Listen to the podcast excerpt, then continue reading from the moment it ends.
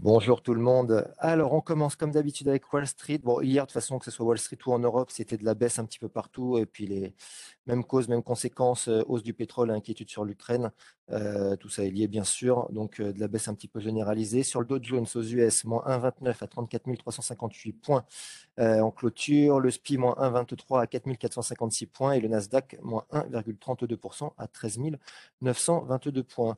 globalement, bon, face aux sanctions occidentales, euh, Vladimir Poutine a déclaré que la Russie voulait se faire payer en roubles ses livraisons de gaz euh, pour les pays dits inamicaux. Donc le pétrole bondit de plus de 5% hier. Également interruption des exportations de brut en provenance d'un terminal du Kazakhstan après le passage d'une tempête. Et puis euh, perspective de nouvelles sanctions suite à une réunion du, G7 aujourd'hui. Donc tout ça pousse le, pétrole à la haussière qui passe au-dessus des 121 dollars.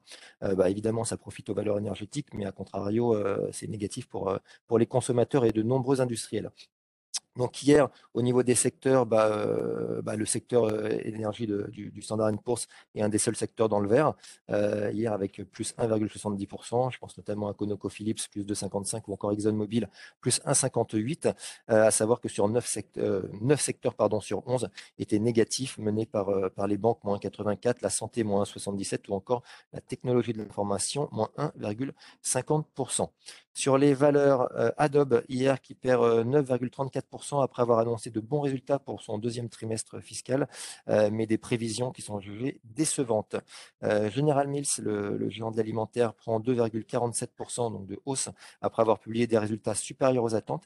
Et puis GameStop, plus 14,50% euh, à 141 dollars.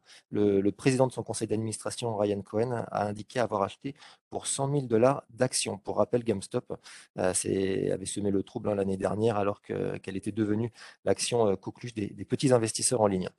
Euh, sur les rendements obligataires, euh, bah, ça se détend hier. Le 10 ans US à 2,29 contre 2,38 la veille. Sur le Bund, c'est 2,8 points de base de, baisse à 0,479 et l'OAT, moins 3,1 points de base à 0,9360.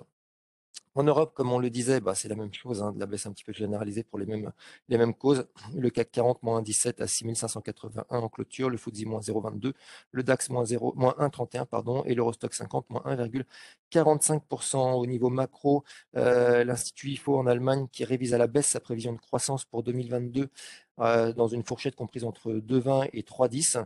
Euh, pour rappel, on était sur une prévision de 3,70 en décembre. Euh, évidemment, c'est essentiellement l'impact de l'invasion russe en Ukraine qui, explique ce, réajustement. Sur les secteurs, pareil qu'aux US, hein, seul le secteur de l'énergie finit dans le vert en progression de 1,79 et en lanterne rouge, on a l'immobilier qui finit en baisse de 3,06%. Sur les valeurs Total Énergie qui limite ses gains à 0,70%, le groupe a annoncé mettre fin à ses rachats de pétrole ses achats pardon, de pétrole et de produits pétroliers en Russie d'ici la fin de l'année. Le groupe a été également pénalisé par, euh, par un abaissement du, conseil de Deutsche Bank qui passe à conserver sur la valeur. Euh, sur la même thématique, Danone euh, qui a déclaré vouloir poursuivre sa production locale en Russie et Renault, lui, qui envisage de, de suspendre sa, sa, production dans son usine de Moscou, essentiellement pour des problèmes de logistique.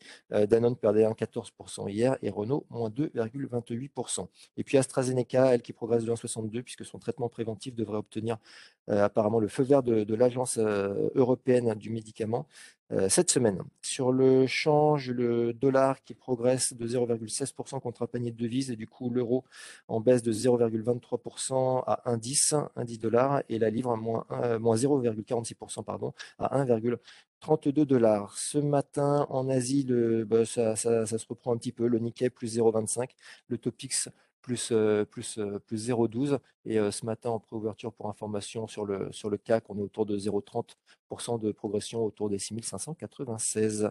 Je laisse la parole à Nantes sur les mid small. Bonjour, je conseille Trigano, chiffre d'affaires T2 à 707 millions d'euros, soit une progression de plus 9,1% publié, 8,4 à taux de change et périmètre constant. C'est globalement en ligne avec les attentes. Toutefois, dans le détail, il existe des disparités importantes avec une déception sur le camping-car. Rappelons que ça représente 72% du chiffre d'affaires. Le groupe subit une aggravation de la situation au niveau des châssis. Le volume T2 est donc en retrait de moins 10% sur un effet de base pourtant favorable. Gerbe EBITDA 105 millions d'euros, soit plus 4,3%, un résultat net à 32 millions, soit euh, une marge de 4,5%. L'EBITDA ressort parfaitement en ligne avec les attentes et légèrement supérieur à la guidance du groupe. La Croix, EBITDA à 30 millions d'euros, soit plus 18,6%. Publication en ligne avec les attentes et légèrement au-dessus du haut de fourchette de la guidance d'EBITDA. Reworld Media, chiffre d'affaires à 469 millions d'euros, soit une croissance de 11%. EBITDA à 66 millions d'euros, soit plus 56%. Publication supérieure au consensus. Energy Group, EBITDA hors échange à 67,5 millions d'euros pour un résultat net perdu du groupe à 27 millions, soit moins 31%. Bénéficiant d'un net rebond de son activité au S2 et d'une gestion stricte des charges, notamment en radio et en TV, Energy publie des résultats supérieurs au consensus. Je termine avec Voltalia, EBITDA à 137 millions d'euros, soit plus 41%, et un résultat net par du groupe à moins 1,9 million d'euros contre 7,9 millions d'euros un an auparavant. EBITDA nettement en dessous du consensus et de la guidance d'EBITDA. Le groupe l'explique par le décalage de 2021 à 2022 de la reconnaissance comptable des ventes de projets en cours de développement signés en 2021, notamment au Brésil. C'est tout pour moi ce matin. Merci beaucoup, Émeric. Euh, sur l'agenda du jour, on aura un petit peu partout, que ce soit en, zone euro ou aux US, les indices PMI euh, composites pour le mois de mars. Aux US, on aura pardon, cet après-midi les commandes de biens durables pour février et puis bien sûr les inscriptions hebdomadaires au chômage. Je laisse la parole à Lionel sur la partie analyse technique du CAC. Oui, léger changement sur la tendance à court terme hier, puisque euh, pour la première fois depuis le 8 mars, la moyenne mobile 5 jours qui avait été haussière depuis et support, a été, enfoncé en clôture. Donc un peu plus de faiblesse que précédemment. de plus, on a eu un petit avalement baissier sur la séance d'hier. pas de très grande taille, mais tout de même. donc on a un affaiblissement de la tendance à court terme qui tente à montrer que la, la zone 6680-6700 sera une zone de résistance intermédiaire donc on privilégie plutôt un retracement d'une partie de la hausse des trois dernières semaines. Et dans ce cadre-là, on a pour premier point de repère un gap haussier qu'on a laissé ouvert dans la montée le 16 mars et qui se situe à 6385. en revanche, en pro-ouverture, ça se redresse un peu par rapport à la clôture.